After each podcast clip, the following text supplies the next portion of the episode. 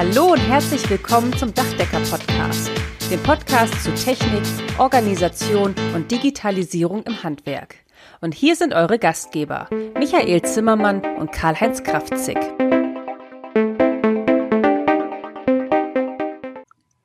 Herzlich willkommen zu unserem mittlerweile 23. Podcast und zu unserem eigentlichen dritten Teil zu dem Thema Förderung bei energetischen Sanierungsmaßnahmen im Dachdeckerhandwerk. Michael, ganz ehrlich, als wir die letzten beiden Podcasts aufgenommen haben, Teil 1 und 2 zu dem Thema, habe ich eigentlich gedacht, jetzt ist erstmal wieder eine Weile gut.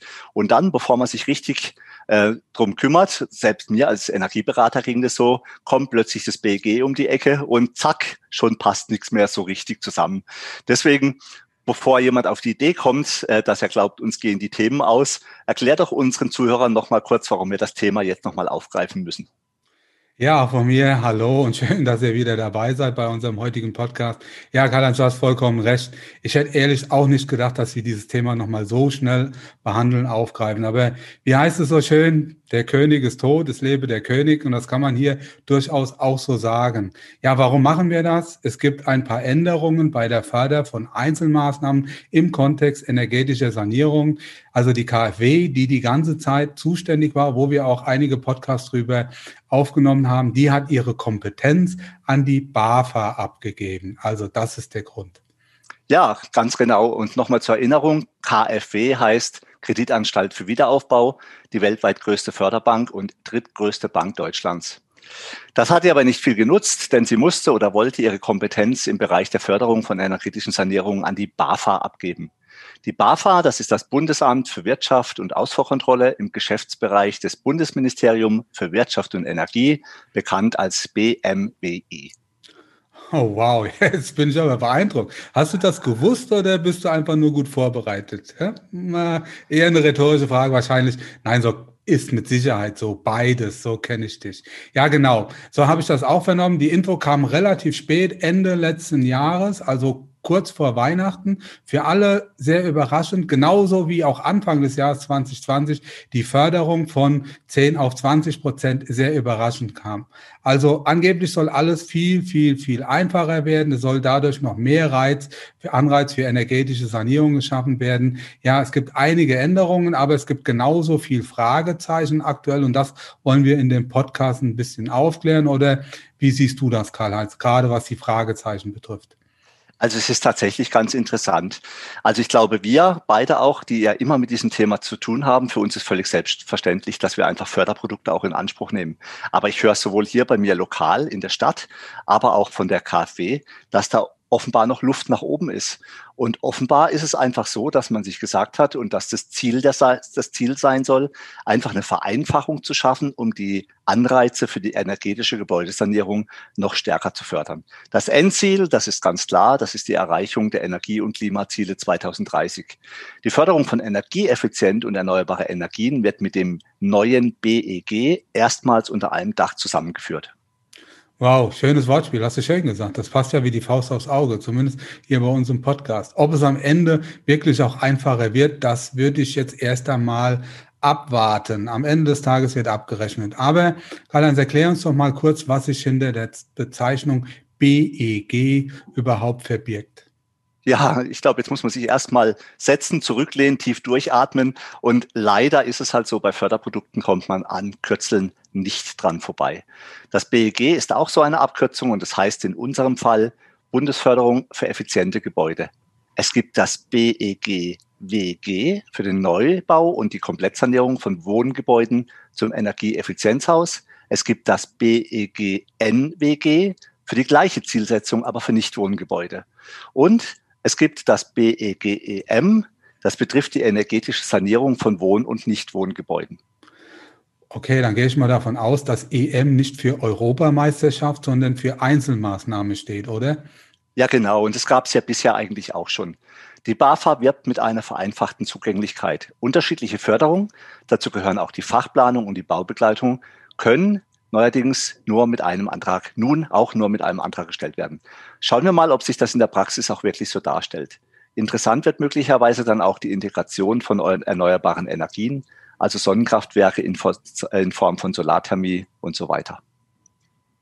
Ja, aber ich habe gelesen, die PV-Anlagen werden nach wie vor auch außen vor bleiben. Aber in Zukunft soll auch die Digitalisierung, also genauer gesagt Digitalisierungsmaßnahmen zur Verbrauchsoptimierung gefördert werden. Ob das für uns ein Thema ist als Dachdecker, weiß ich ehrlich gesagt noch nicht. Aber die Nachhaltigkeit soll in Zukunft stärker bewertet werden, möglicherweise nachwachsende Dämmstoffe.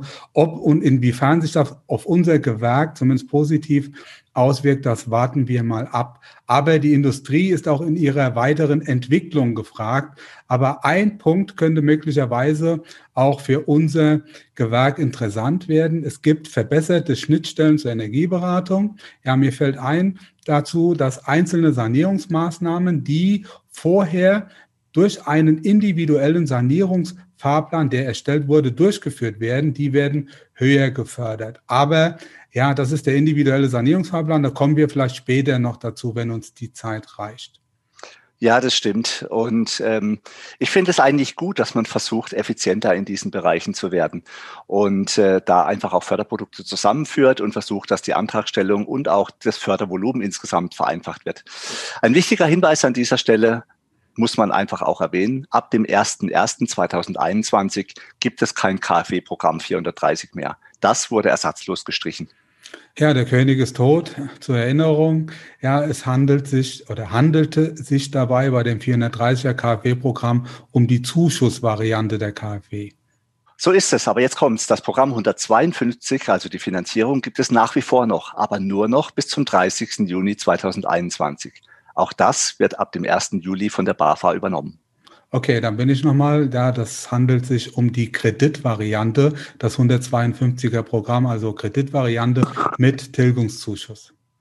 Ja, also ich glaube, es wird jetzt Zeit, dass man sich so langsam mal die Begrifflichkeit KfW einfach aus dem Wortschatz streicht und sich einfach nur noch auf dieses BEG konzentriert. Nochmal zur Erinnerung, Bundesförderung für effiziente Gebäude, in unserem Fall BEG-EM, wobei das EM für Einzelmaßnahmen steht. Und wenn wir schon mal bei den lustigen Begrifflichkeiten und Abkürzungen sind, es gibt auch noch das EBS, das steht für energieeffizientes Bauen und Sanieren. Und weil es so schön ist, gibt es auch das EFH, das steht in diesem Fall nicht für Einfamilienhaus, sondern für Effizienzhaus. Also zumindest Begrifflichkeiten, das können sie offensichtlich sehr gut. Aber ich habe sowohl von dir als auch schon von anderen Energieberatern gehört, dass Anrufe und Anfragen bei der BAFA komplett ins Leere laufen. Übrigens, wir haben auch jetzt unseren ersten Antrag gestellt. Da kam also auch, der Kunde hat dann ein Schreiben bekommen und auch der Energieberater von der BAFA, dass das jetzt wohl eingegangen ist, aber dass auch ein Nachfragen das nicht, nicht beschleunigt, sondern eher sogar noch verzögert. Und was ich auch gehört habe, die haben offensichtlich überhaupt keine Abteilung für die Beantwortung unserer Fragen. Und einige Mitarbeiter der KfW sagen, die sind hoffnungslos überlastet. Wahrscheinlich geht das sowieso irgendwann wieder zu, zurück an uns. Wobei das ist jetzt eine Insider. Ob das so ist, weiß ich jetzt ehrlich nicht. Aber zumindestens ist es so, die Kommunikation ist relativ einseitig. Oder wie ist da so deine Erfahrung? Ja, ich kann das bestätigen. Tatsächlich habe ich das auch schon mehrfach festgestellt. Mir ging es ja auch wie viele anderen auch. Ich habe irgendwie Mitte letzten Jahres mal gehört, dass es da Änderungen gibt. Und wie du schon gesagt hast, im Dezember gab es dann konkretere Aussagen zu dem Thema. Und ich musste mich tatsächlich dann auch erstmal informieren, wie es denn so weitergeht. Ich bin ja als Energieeffizienzexperte gelistet äh, bei der KfW und da stellte sich mich schon, stellte sich mir schon die Frage, wie geht's weiter?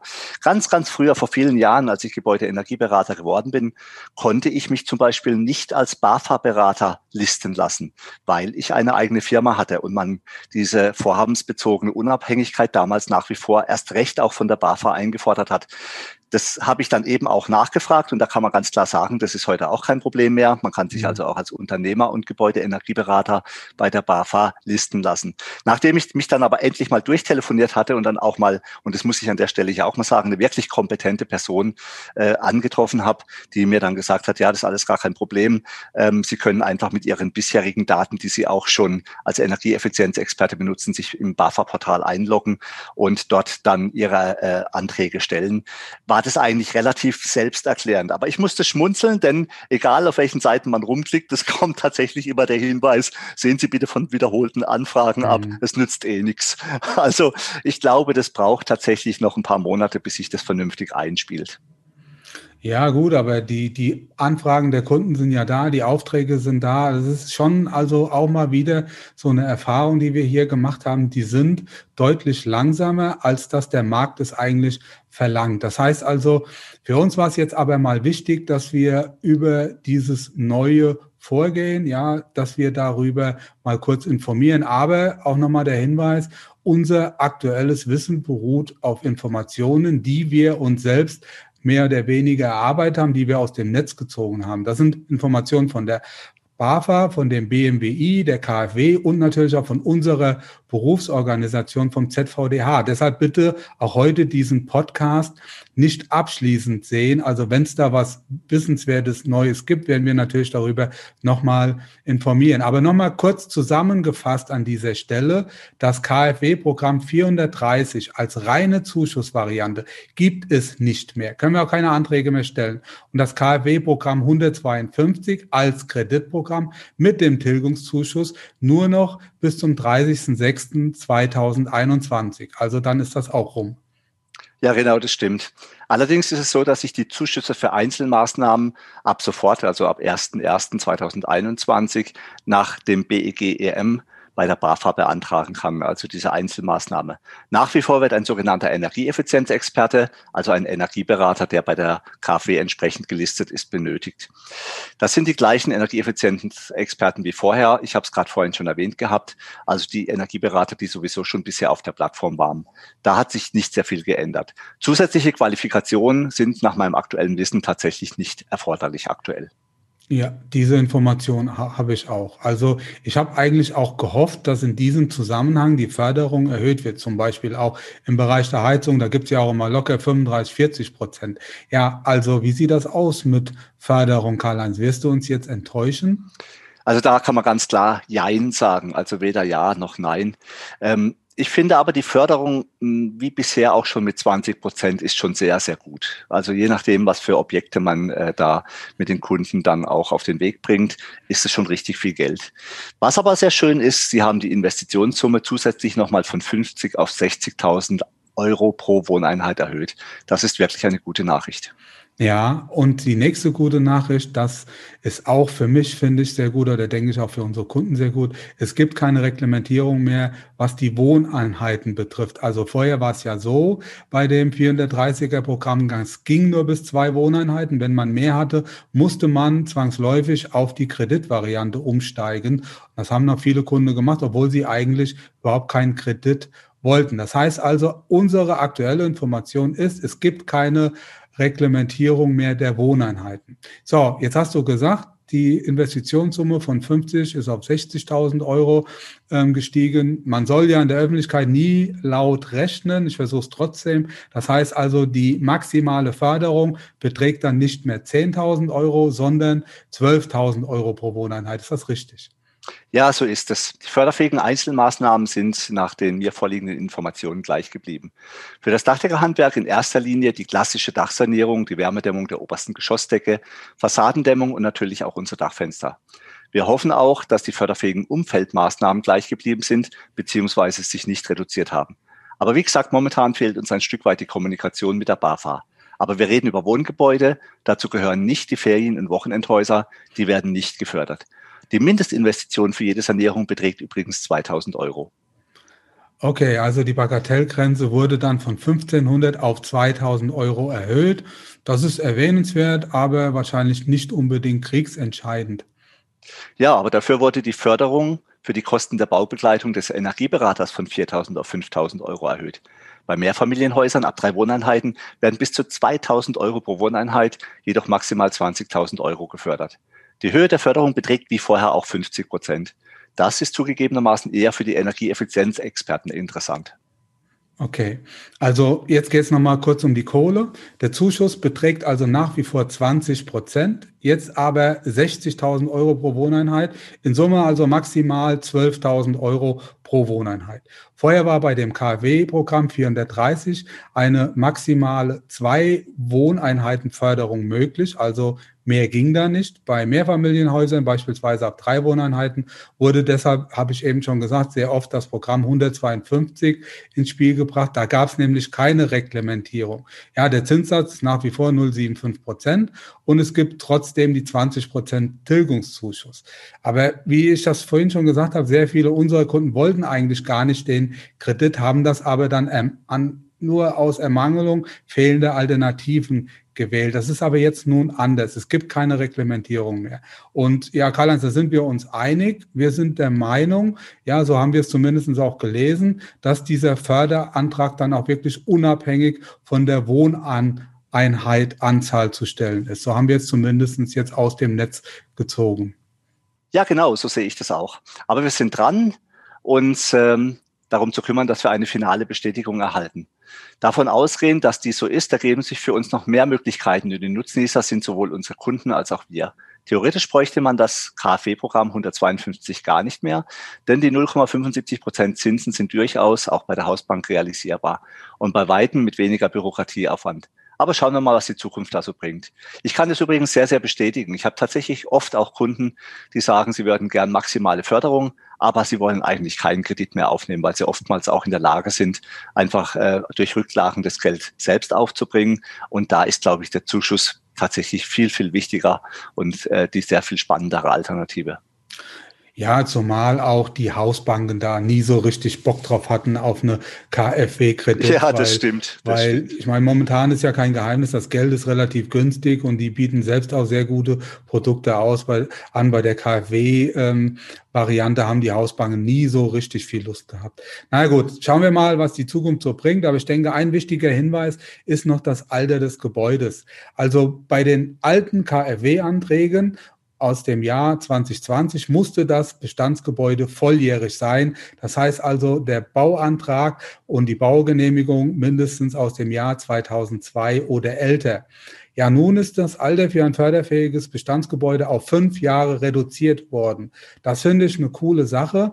Ja, wir haben, fallen allein zwei Kunden aus letztem Jahr ein, die keine Förderung bekommen haben. Da ging es um Fenster und auch um eine Gaubenlösung, weil das Haus einfach nicht alt genug war. Also das ist jetzt so, ab fünf Jahre kann man, also fünf Jahre Gebäudealter kann man einen Antrag stellen. Die, ja, die Nutznießer sind jetzt die, die Kunden, ja, die jüngere Gebäude haben. Leider kann man das nicht mehr rückwirkend machen, aber es ist einfach so.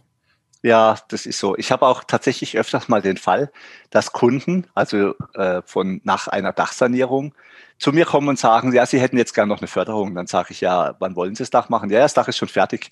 Dann ist die Sache natürlich auch gelaufen. Ja, man muss das vorher auf den Weg bringen. Und mein Rat ist hier, ganz klar, auch gerade jetzt mit den Unsicherheiten, die noch mit dem BEG da sind, einfach einen gescheiten Energieberater mit ins Boot nehmen, sich äh, die optimalen Möglichkeiten ausarbeiten lassen, äh, damit man auch wirklich in den Genuss einer vollständigen Förderung kommt. Das halte ich schon extrem für sehr, sehr wichtig. Weiterhin gibt es aber auch für Solarkollektoranlagen, also Solarthermie, insgesamt 30 Prozent Förderung. Wir haben auch die Frage gestellt, ob Lüftungsanlagen bei Dachfenstern, ohne da jetzt Schleichwerbung machen zu wollen, äh, so groß ist die Auswahl ja sowieso noch nicht, auch gefördert werden. Diese Informationen werden wir noch zu gegebener Zeit nachliefern. Und wir haben uns ja auch schon drüber verständigt. Jetzt in den letzten Monaten hatten wir beide ja auch immer mal wieder mit Schimmel zu tun. Wir werden mal zu dem Thema äh, Schimmel und Dachfenster und Lüftung nochmal einen eigenen gesonderten Podcast machen, weil das Thema ist auch sehr wichtig. Sehr bleiben wir aber Idee, hier ja. beim, genau, bleiben wir aber hier beim BG. Eigenleistung des Bauherrn und Materialkosten, wenn sie nicht vom Fachunternehmen eingebaut werden, werden jetzt neuerdings nicht mehr gefördert. Auch das ist eine sehr wichtige Änderung. Genau, genau. Das war früher ja so, dass der Bauherr selbst noch das ein oder andere ähm, erledigen durfte und äh, hat zumindestens die Materialkosten in Ansatz bringen können. Das ist jetzt rum. Aber ansonsten sind die technischen Anforderungen an die energetische Sanierungsqualität geblieben. Will heißen, der U-Wert darf nach der Sanierung für Dächer und für die oberste Geschossdecke maximal 0,14, für Fassaden und für Gauben maximal 0,20 und für Dachfenster 1,0 Watt geteilt durch Quadratmeter mal Kelvin nicht überschreiten. Ja, und gucken wir uns mal ganz kurz noch die Sache KfW und Steuervergünstigung an. Wie bereits vorher auch schon bei den KfW-Programmen ist eine Doppelförderung nicht möglich. Das gilt auch für die Steuervergünstigung. Man muss sich also bei einer Maßnahme für eine Subvention entscheiden. Das betrifft sowohl den neuen Steuerbonus nach 35c als auch den Steuervorteil bei Handwerkerleistungen nach dem 35a des Einkommensteuergesetzes. Aber wir sehen das nach wie vor noch so, dass man für verschiedene Einzelmaßnahmen unterschiedliche Programme nutzen kann. Beispielsweise die energetische Dachsanierung über das BEGEM und die Fassaden- und oder Fenstersanierung über den Steuerbonus. Da könnt ihr aber gerne nochmal unsere beiden vorherigen Podcasts zu diesem Thema anhören. Vielleicht noch ein Wort zu dem individuellen Sanierungsfahrplan. Wenn ein energieeffizienten, einen derartigen Sanierungsfahrplan erstellt und dann Maßnahmen aus diesem Sanierungsfahrplan innerhalb von 15 Jahren umgesetzt werden, dann gibt es nochmal 5% Sonderförderung. Das heißt also nicht 20, sondern 25 Prozent. Nur mal so am Rande. Das stimmt. Der individuelle Sanierungsfahrplan muss das Ziel haben, das Bestandsgebäude zu einem Effizienzgebäude umzubauen. Deshalb werden innerhalb eines sogenannten ISFP mehrere Einzelmaßnahmen als Option gerechnet. Wird eine Einzelmaßnahme davon umgesetzt, gibt es die 5% Zusatzförderung. Der ISFP muss aber bereits vollständig erstellt sowie gefördert worden sein und final vorliegen. Ja, und was ich bis jetzt gehört habe, scheint das ja auch recht umfangreich zu sein und das wird auch ein bisschen Zeit in Anspruch nehmen, muss man mal sehen, ob das der Weisheitsletzte Schluss ist. Ja, ob das hier, was wir eben heute gesagt haben, der Weisheitsletzte Schluss ist, das wissen wir auch nicht. Deshalb möchten wir an dieser Stelle nochmal betonen, das ist keine abschließende Information, sondern spiegelt den aktuellen, ja, zu dem aktuellen Zeitpunkt der Podcastaufnahme unsere Informationen wieder. Sobald sich in irgendeiner Form was ändert, was auch nur den Anspruch einer Information in Form eines Podcasts hat, werden wir uns natürlich wieder zu dem Thema melden. Ich möchte auch an dieser Stelle etwas Werbung für das ZVDH Infoblatt aus dem Jahr 2021 machen für unsere Berufskollegen aus den Innungen. Ja, da sind wirklich sehr, sehr wichtige und auch tolle Informationen zu diesem Thema enthalten. Lohnt sich in jedem Fall anzuschauen. Unsere Mitgliedsbetriebe finden dieses Infoblatt im internen Bereich. Das ist natürlich ein Service unserer großen Dachdeckerfamilie. Wir werden ja in den Show Notes auch die wichtigen, die wir als wichtig erachten, die wichtigen Informationen ja in Form von Links in jedem Fall noch teilen. Ja, Michael, ich glaube, damit sind wir für heute erstmal durch. Ich sage schon mal vielen Dank fürs Zuhören an die Zuhörerinnen und Zuhörer da draußen. Ihr könnt sicher sein, Michael und ich werden am Ball bleiben und in weiteren Podcasts immer mal wieder über dieses Thema äh, informieren. Herzlichen Dank, macht's gut, bis bald. Da schließe ich mich an. Macht's gut, bis zum nächsten Mal, bleibt gesund. Damit sind wir nun am Ende vom heutigen Podcast. Wir wünschen euch viel Freude bei der Arbeit und dass auch in Zukunft alles optimal bedacht ist. Wenn euch der Podcast gefallen hat, freuen wir uns, wenn ihr ihn euren Freunden und Kollegen weiterempfehlt und auch in den sozialen Medien liked und teilt. Bis zum nächsten Mal, wir freuen uns auf euch. Euer Michael Zimmermann und Karl-Heinz Kraftzig.